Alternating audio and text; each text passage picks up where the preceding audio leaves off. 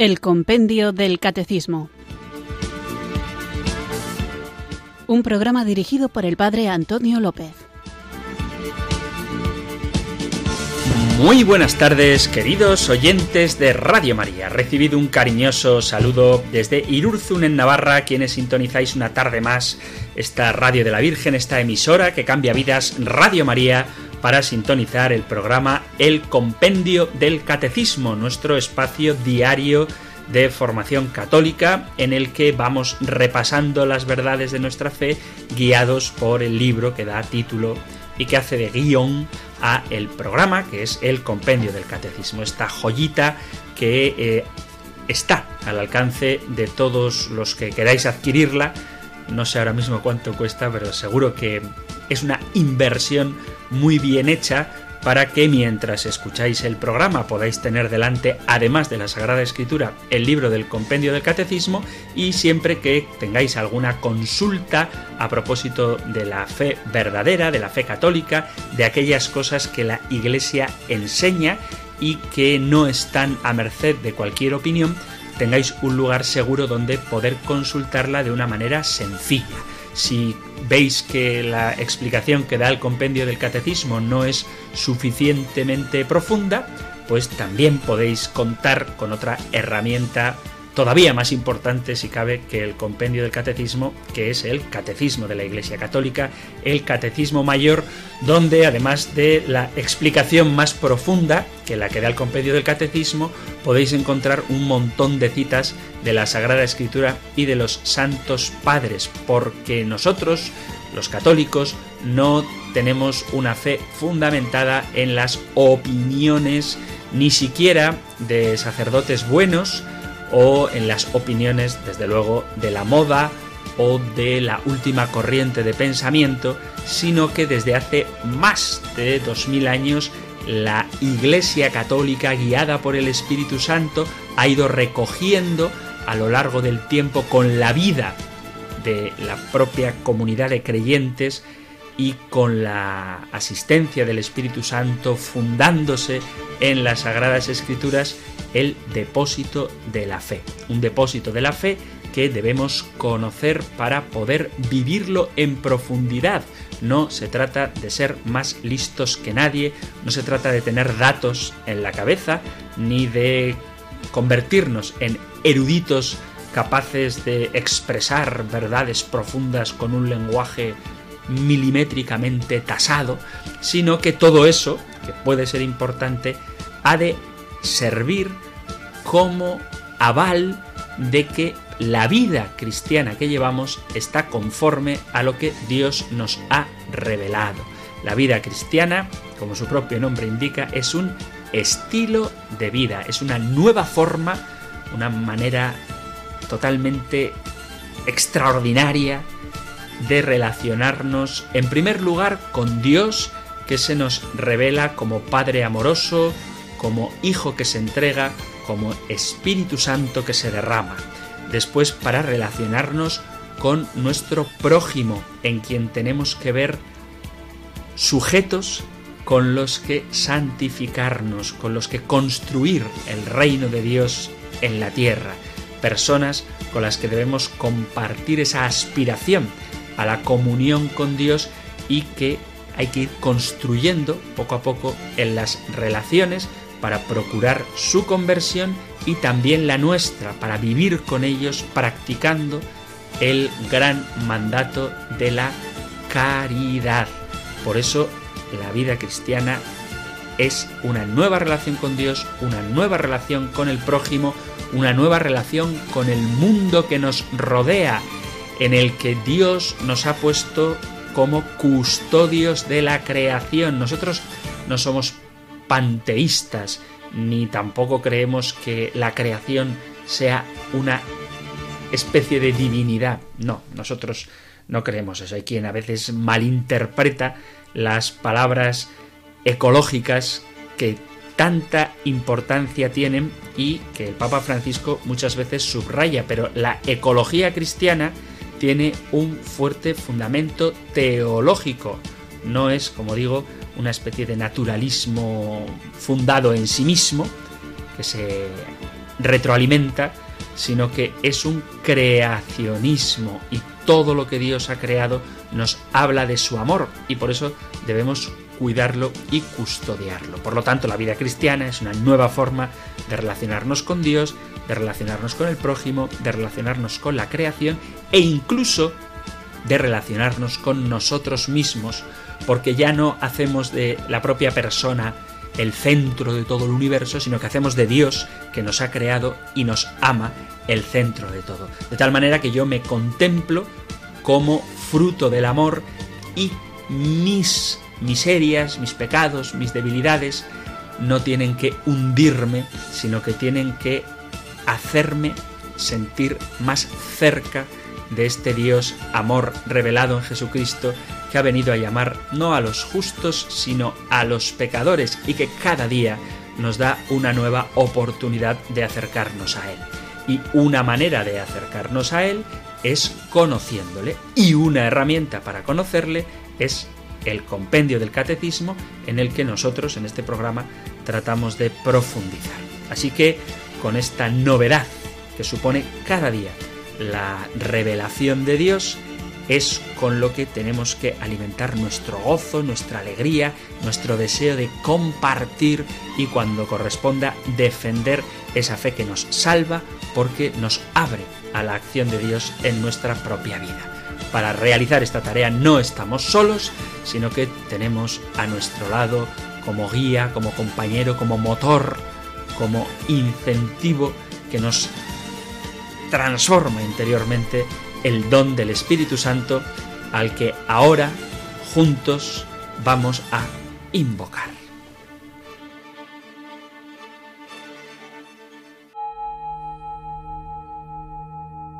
Ven Espíritu, ven Espíritu, ven Espíritu.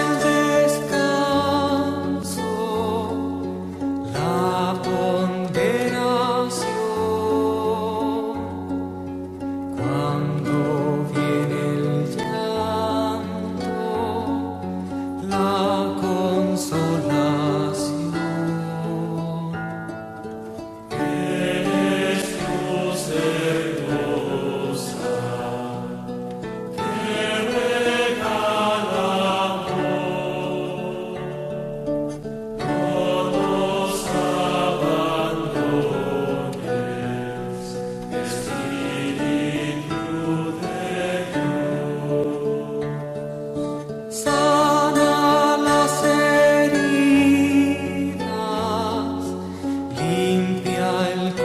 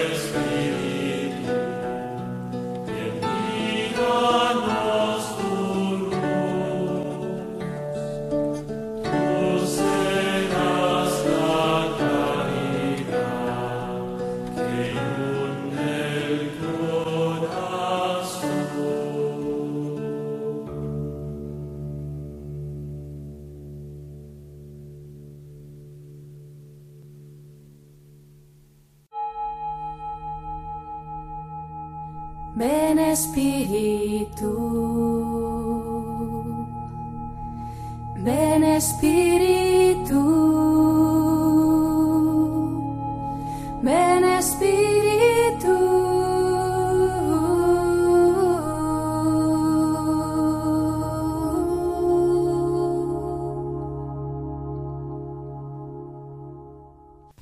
Hoy, como invocación al Espíritu Santo, hemos escuchado esta canción, Ven, oh Santo Espíritu, una de las muchísimas y hermosas versiones cantadas de la secuencia de Pentecostés, porque, aunque iniciamos cada programa invocando el don de Dios, el Espíritu Santo, comenzamos el capítulo tercero de la primera parte del compendio del catecismo. En la primera sección del compendio del catecismo veíamos, primer capítulo de la primera sección del compendio del catecismo, cómo el hombre es capaz de Dios y en el capítulo segundo veíamos que Dios viene al encuentro del hombre.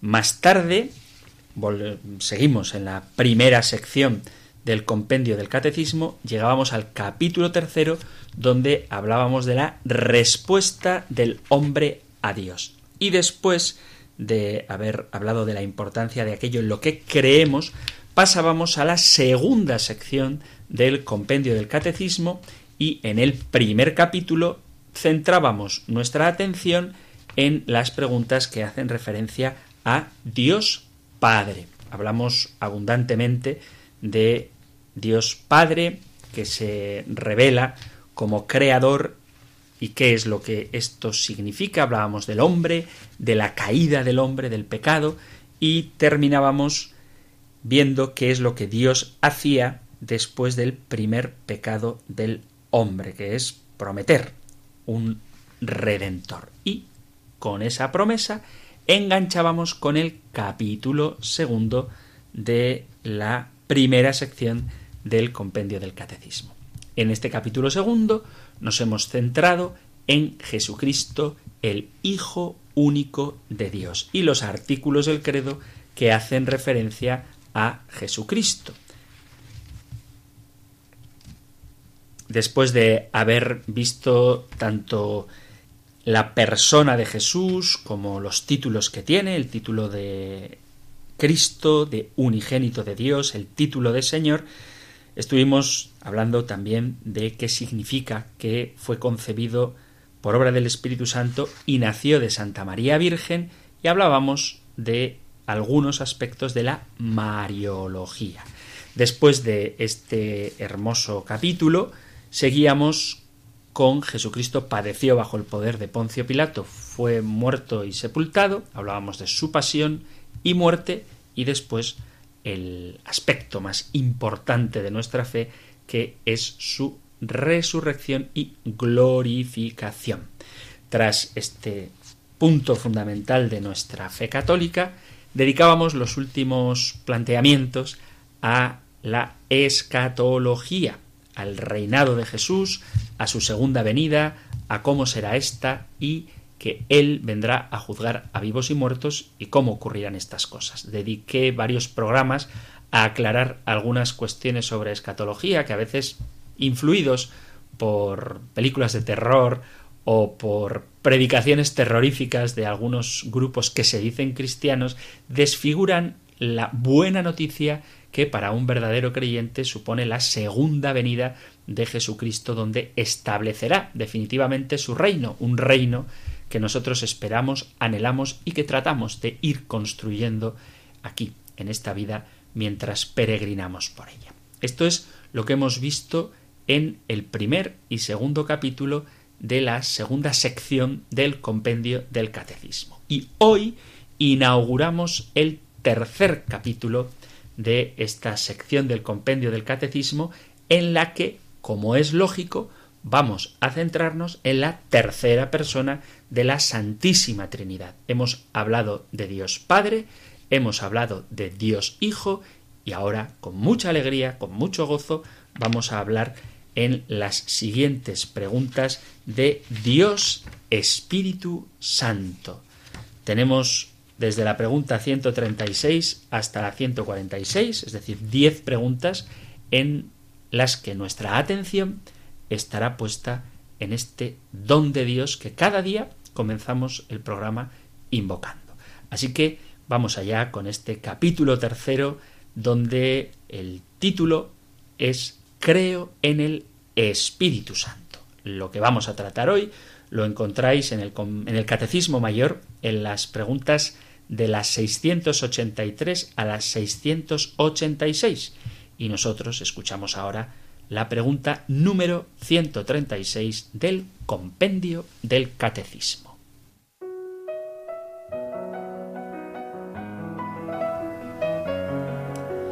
Número 136. ¿Qué quiere decir la Iglesia cuando confiesa creo en el Espíritu Santo? Creer en el Espíritu Santo es profesar la fe en la tercera persona de la Santísima Trinidad, que procede del Padre y del Hijo, y que, con el Padre y el Hijo, recibe una misma adoración y gloria. El Espíritu Santo ha sido enviado a nuestros corazones a fin de que recibamos la nueva vida de hijos de Dios.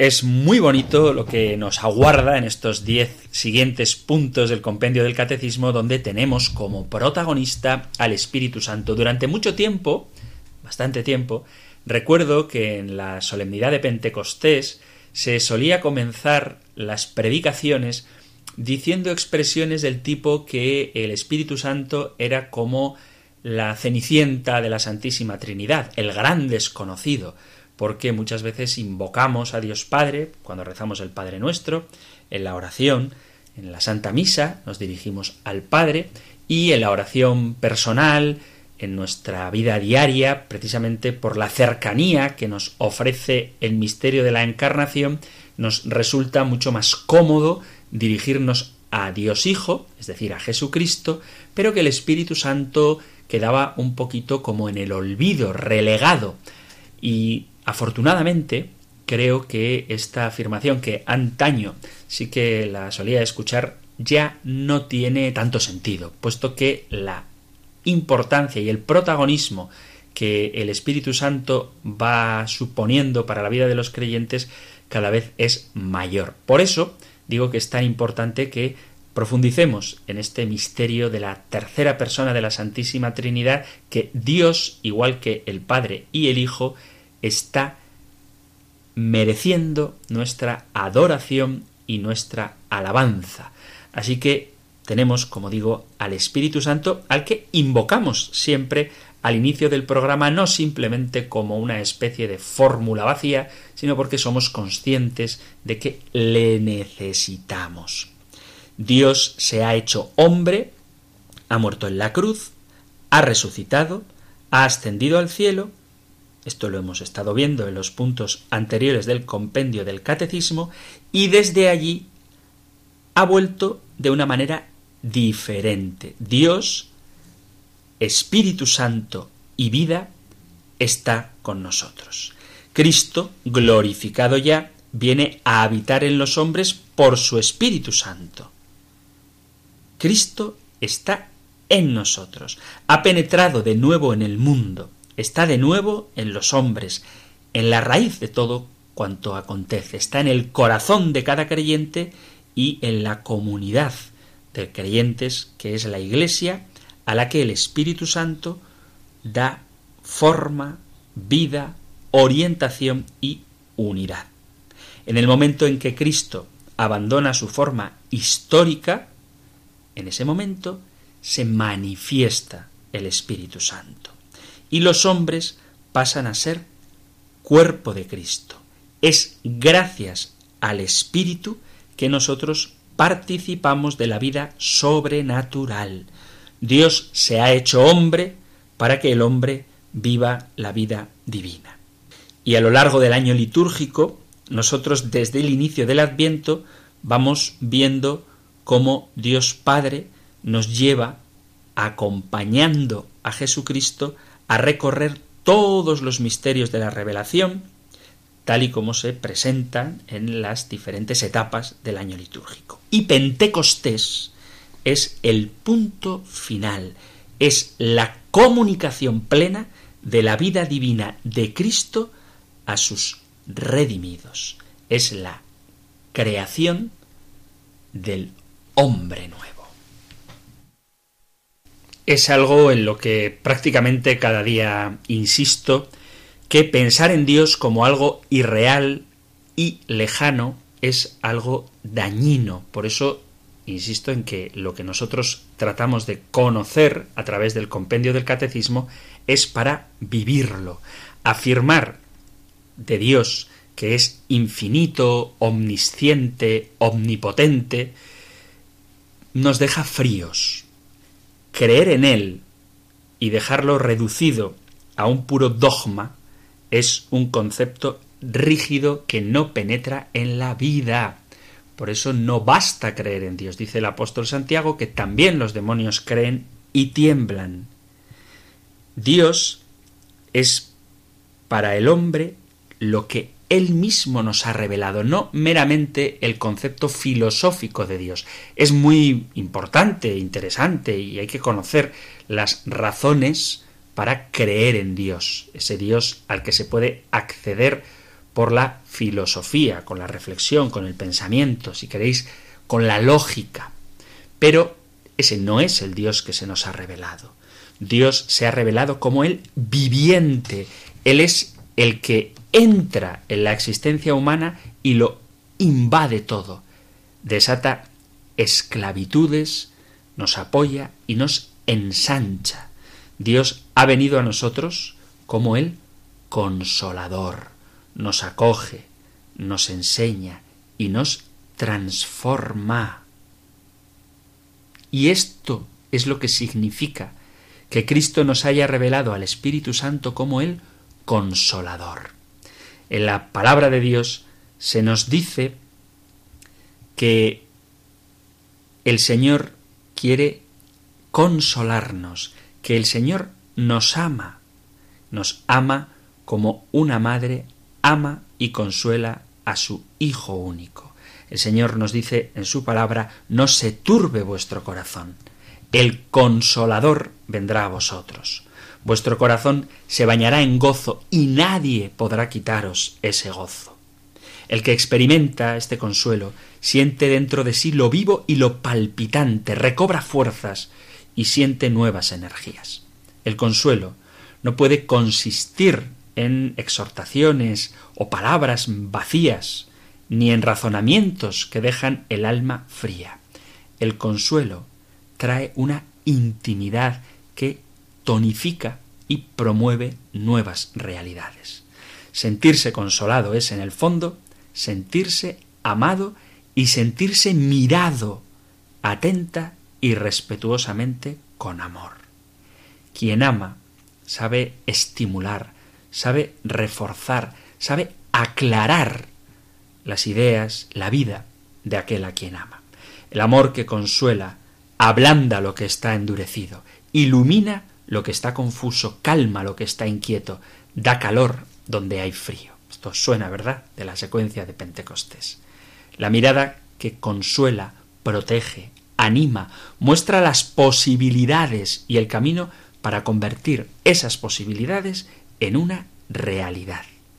Cristo no nos ha enviado un consuelo, sino que nos ha enviado al consolador, al paráclito, su santa intimidad, para que nos hagamos hombres nuevos. La secuencia de Pentecostés que hemos escuchado cantada es una oración que no tiene nada novedoso, no tiene ninguna idea extraordinaria, pero expresa en profundidad las necesidades del hombre y la acción de este consolador que Dios ha enviado al hombre para confortarle.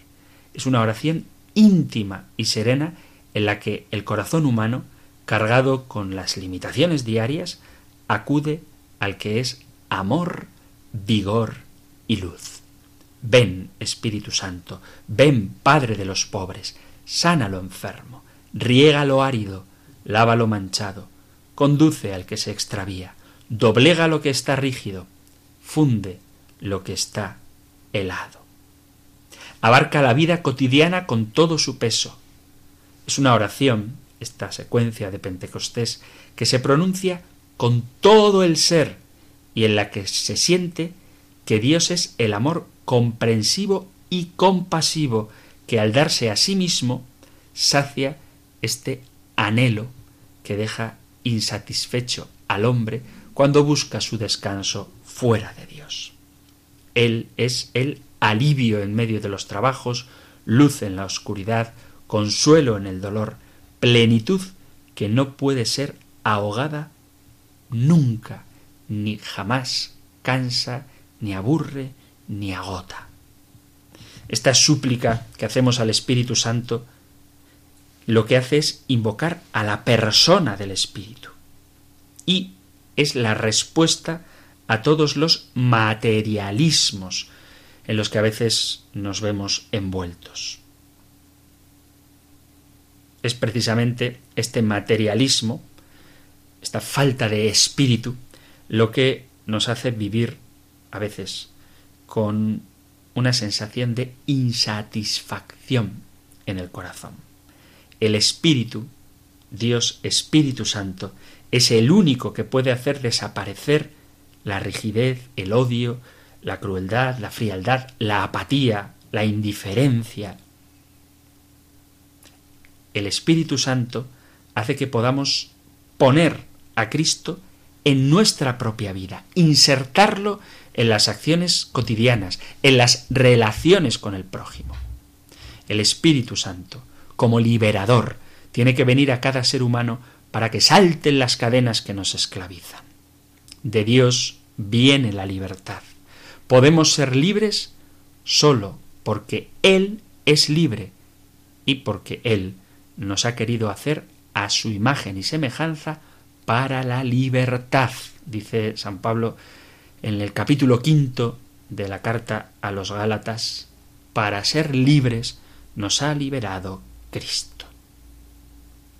Por la fuerza del Espíritu, el Señor cumple esa promesa que hace al final del Evangelio de San Mateo, de que estará con nosotros todos los días hasta el fin del mundo.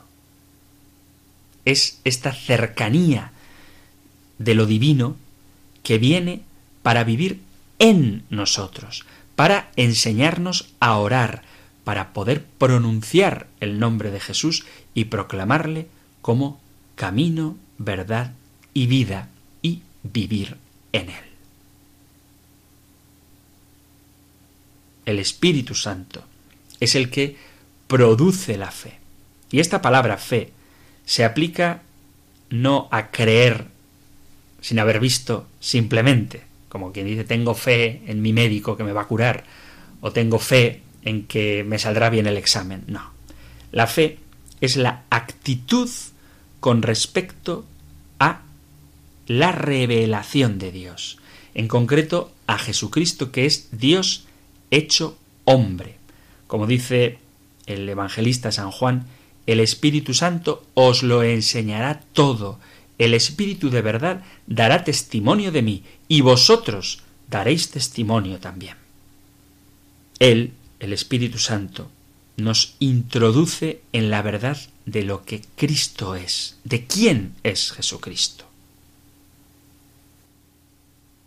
Fijaos que en el Evangelio aparece repetida en muchas ocasiones expresiones en las que se manifiesta que los discípulos no comprendían a Jesús están con él durante su vida pública, escuchan sus enseñanzas, le hacen preguntas, otras veces tienen miedo a preguntarle, ven su comportamiento con los hombres, tanto con los sanos como con los enfermos, con los ricos, con los pobres, con los pecadores, con los judíos, con los fariseos, con los romanos, con los niños, con las mujeres, conocen a Jesús, están inmersos en el ambiente que rodea a Jesús y sin embargo, a pesar de que todo parecería indicar que deberían conocer quién es Jesús y qué es lo que quiere, sin embargo, no es así.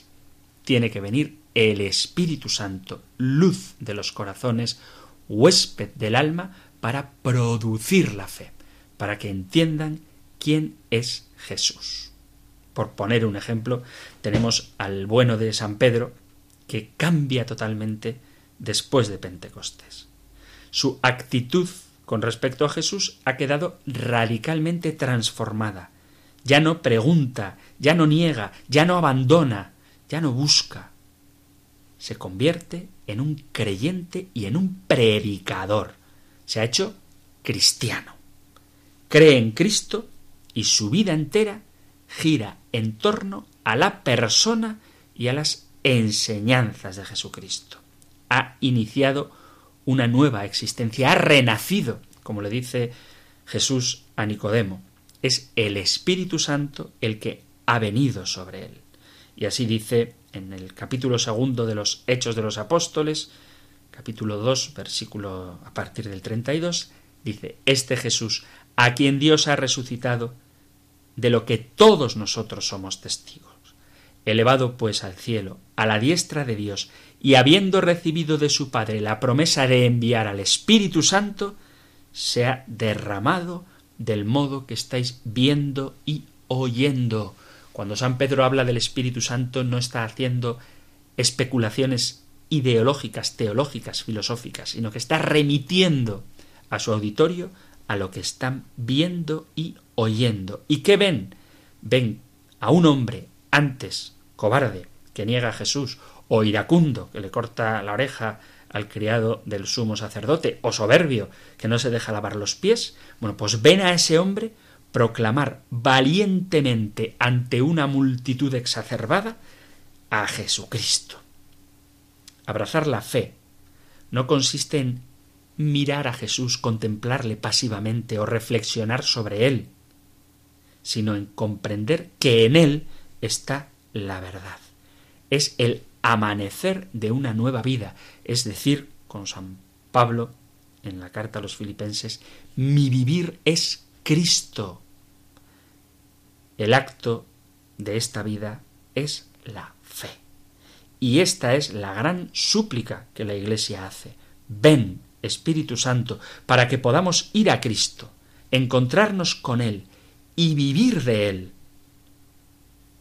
la Iglesia de nuestro tiempo parece repetir con fervor cada vez mayor y santa insistencia Ven, Espíritu Santo, riega la tierra en sequía, sana el corazón enfermo, lava las manchas, infunde calor de vida en el hielo, doma el espíritu indómito, guía al que tuerce el sendero. Vamos a hacer una pequeña pausa musical centrada en el Espíritu Santo y continuamos con nuestro programa. Del mismo modo como al Padre y al Hijo, te alabamos y te adoramos a ti, Espíritu Santo, amor del Padre y del Hijo.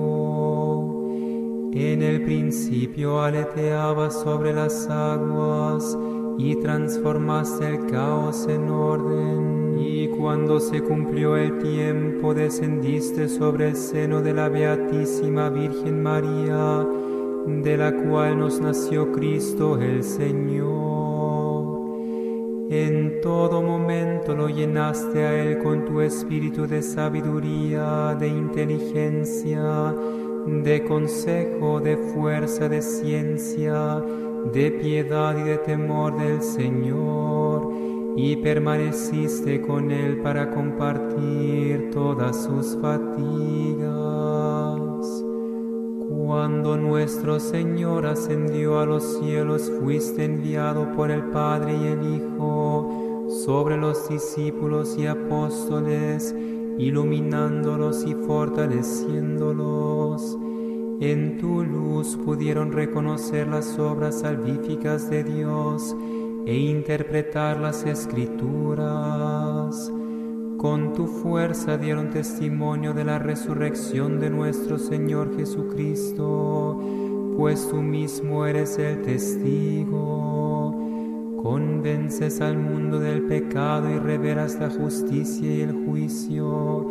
Derramado en nuestros corazones clamas, amado Padre, y pides por nosotros con inefables gemidos porque tú eres el santo en nosotros pecadores, la luz en nuestra oscuridad, la verdad en nuestros corazones.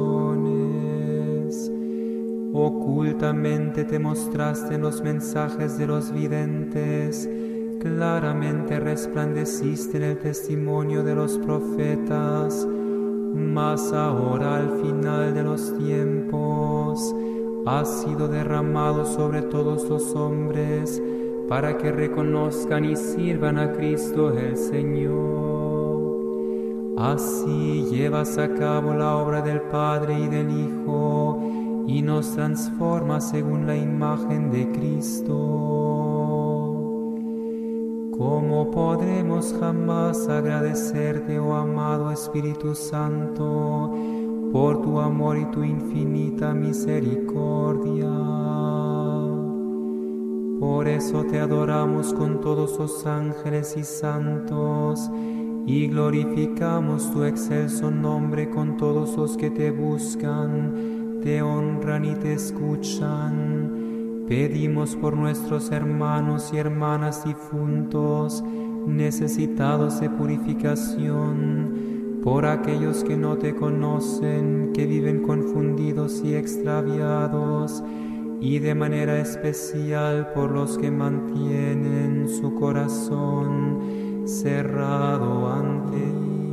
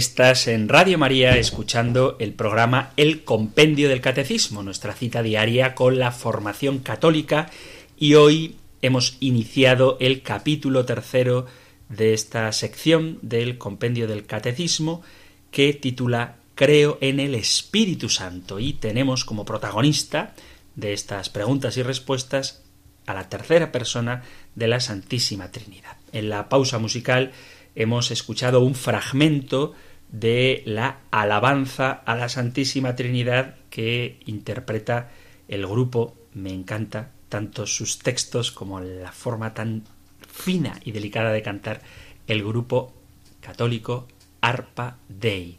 Digo que es un fragmento porque esta alabanza a la Santísima Trinidad dedica un texto a Dios Padre, otro a Dios Hijo y este que hemos escuchado a Dios Espíritu Santo y termina el canto con una veneración a la Santísima Virgen María, a proclamar las maravillas que Dios ha realizado en ella. Pero he querido poner esto del Espíritu Santo porque expresa muy bien lo que nosotros creemos y lo que afirmamos cuando decimos creo en el Espíritu Santo, como dice el compendio del Catecismo, que el Espíritu Santo recibe la misma adoración y gloria que el Padre y el Hijo y que ha sido enviado a nuestros corazones para que recibamos una nueva vida de hijos de Dios. Y eso es lo que estamos reflexionando, cómo la fe en el Espíritu Santo supone una nueva vida.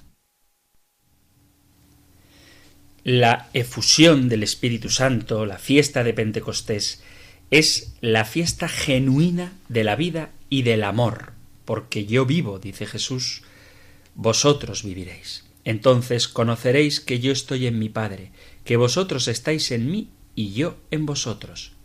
Cualquiera que me ame, cumplirá mis mandamientos, y mi Padre lo amará, y vendremos a él y haremos morada en él. Capítulo 14, a partir del versículo 19 del Evangelio de San Juan. Y esto lo expresamos ya en el rito del bautismo y de la confirmación, donde se simbolizan estas comunicaciones de vida y amor. El espíritu es fuerza vital, agua limpia, que fecunda, en definitiva, el amor. Veremos dentro de poco cuáles son los símbolos con los que se representa el Espíritu Santo y nos daremos cuenta cómo la riqueza de la catequesis bautismal se expresa en estos signos que dan vida. El Espíritu ha venido precisamente para esto, para que tengamos vida y vida abundante. Por Él, por el Espíritu Santo, Dios habita en nosotros y por Él, por el Espíritu Santo, el amor de Dios llega a su consumación en nosotros. Cuando invocamos el Espíritu Santo, lo hacemos porque sabemos que Él es ese amor de Dios en nosotros. Un acto bienhechor que renueva el corazón, aclara la mirada y fortalece, da vigor al carácter. Quien conoce al Espíritu Santo sabe de verdad. Saborea, valga la redundancia o el juego de palabras, saborea la sabiduría, porque el Espíritu es la luz y en torno a él se hace la claridad. El corazón del bautizado, el corazón del cristiano, recibe la irradiación divina y capta la verdad porque ve la luz del amor. Lo noble y lo bueno que hay en la vida sólo lo ve quien tiene luz en el corazón. Para ver las cosas bellas y captar el poder revelador que la creación tiene, no basta tener una mirada aguda o una observación crítica, sino que lo que verdaderamente ilumina, lo que da luz, es la claridad del amor. Por eso, al Espíritu Santo le invocamos como luz de los corazones que llena lo más íntimo del ser humano. El Señor ha dado su espíritu a la Iglesia, y ésta, por los misterios que celebra, lo transmite a sus hijos y a través de nosotros, que recibimos la luz del Espíritu Santo de manos de la Iglesia, se difunde por todo el mundo. El mundo, queridos amigos, queridos oyentes, no se va a renovar por grandes acciones, brillantes hazañas o gestas heroicas, sino que lo que ha de pasar no tiene nada de ruidoso ni sensacional. Es la sencillez de cada momento lo que transforma todo como fermento de renovación que tiene que oxigenar el mundo por la fuerza del amor. El verdadero bien no se consigue, como muchas veces se piensa equivocadamente, con revoluciones espectaculares y desde luego no se organiza con estadísticas y cálculos, ni ha de imponerse nunca como una carga que hacer soportar a los demás. El bien, el bien verdadero, tiene su origen en el corazón y en el espíritu de aquellos que se ponen a disposición de Dios. La injusticia, el orgullo, la codicia, la pereza, la envidia son impedimentos a esta acción de Dios. El bien, como muestra la revelación, es sencillo, respetuoso y comprensivo. permanece firme en la responsabilidad, en los compromisos, en la fidelidad, a pesar de las dificultades y los daños. Y cuanto más profundo es, más sencillo se vuelve. Por eso decimos en el Padre nuestro esta expresión tan cotidiana, danos el pan de cada día. Este es el pan cotidiano, el espíritu, que nutre nuestra vida. El verdadero sentido del bien es que el Dios vivo se haga evidente en la realidad de una vida humana. Y esto no lo tenemos que esperar de los santos canonizados que la Iglesia nos propone como modelos de vida cristiana, como algo extraordinario, sino que es tarea de todos los que estamos llamados a la santidad, es decir, de todos los cristianos. Nuestras acciones se realizan en el mundo, pero nos tenemos que saber obligados por la voluntad de aquel que ha creado el mundo. En medio de nuestra vida, muchas veces envuelta en intereses, egoísmos y mentiras, tenemos que volver a poner a Dios en el centro no para cerrar los ojos a la realidad del mundo en el que vivimos, no para llevar una vida artificial. Las posibilidades realmente salvadoras residen en la conciencia del hombre que está unido a Dios de un modo vivo. La primacía de lo espiritual sobre lo material. La persona sobre las cosas, la ética sobre la técnica, de la conciencia sobre la Esta es la renovación que trae el Espíritu Santo. Es la misma renovación que siempre ha estado presente en la historia de quienes verdaderamente han cambiado el mundo, la de el corazón y el espíritu humano. No hay renovación de otra manera. Nosotros somos en la tierra esta renovación. En el mundo no hay justicia si el hombre no hace cosas justas. No hay comprensión si el hombre no se vuelve comprensivo. No hay respeto si el hombre no respeta. Y no hay alegría si el hombre no la infunde. Se renueva la faz de la tierra en la mística de lo diario. No hay otro camino.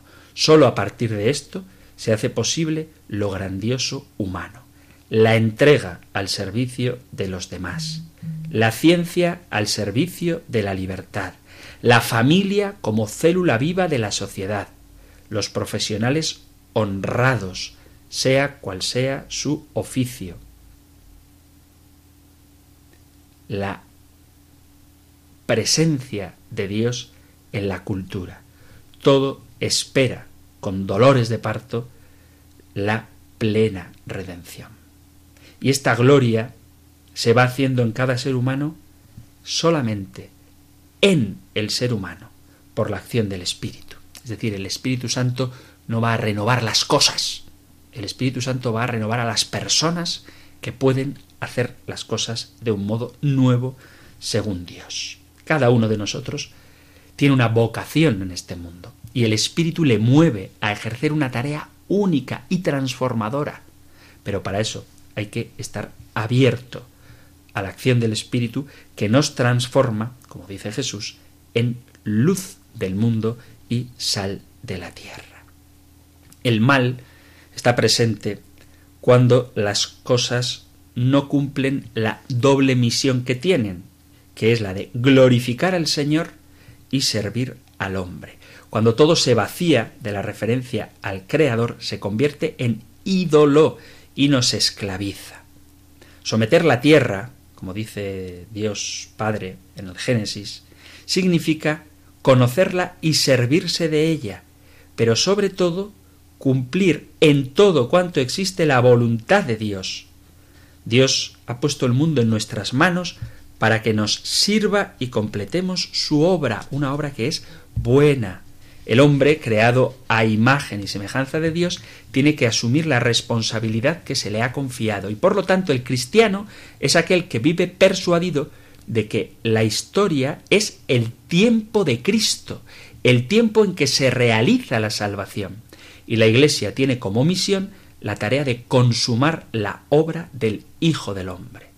Así como tú me has enviado al mundo, dice Jesús en el capítulo 17 de San Juan, así como tú me has enviado al mundo, así yo también los he enviado a ellos. Y quien nos capacita para vivir este envío de Jesús es el Espíritu Santo.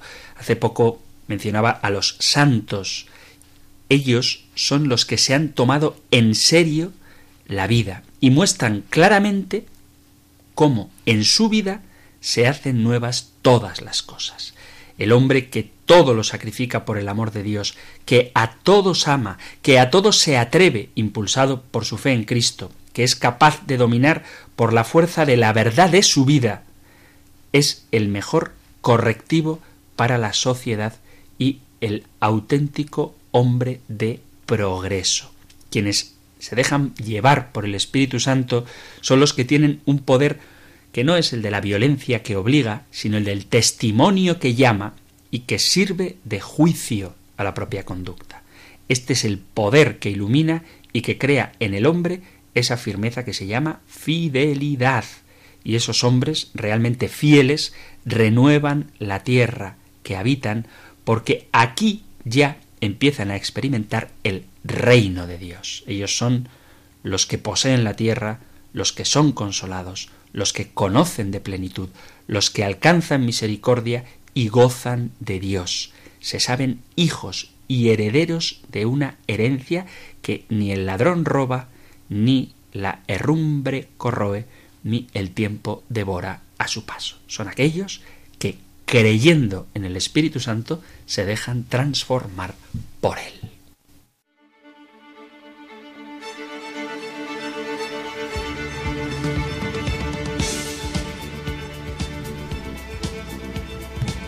Qué rápido pasa el tiempo cuando uno se divierte. Se ha terminado nuestro tiempo para el programa de hoy. Queridos amigos, queridos oyentes de este espacio del Compendio del Catecismo, si queréis compartir algo, tenéis alguna duda con respecto al Espíritu Santo, hemos empezado hoy, todavía tendremos mucho que hablar, pero no obstante, cualquier cosa que queráis compartir, sabéis que tenéis a vuestra disposición el correo electrónico compendio arroba compendio arroba radiomaria.es y el número de teléfono para WhatsApp 668 594 383 668 594 383 para WhatsApp y compendio arroba radiomaria.es para el correo electrónico. Terminamos recibiendo la bendición del Señor. El Señor te bendiga y te proteja el Señor ilumine su rostro sobre ti y te conceda su favor, el Señor te muestre su rostro y te conceda la paz. Muchísimas gracias por estar ahí, gracias por escuchar el compendio del catecismo y si queréis volveremos a encontrarnos en un próximo programa. Un fuerte abrazo. El compendio del catecismo. Un programa dirigido por el padre Antonio López.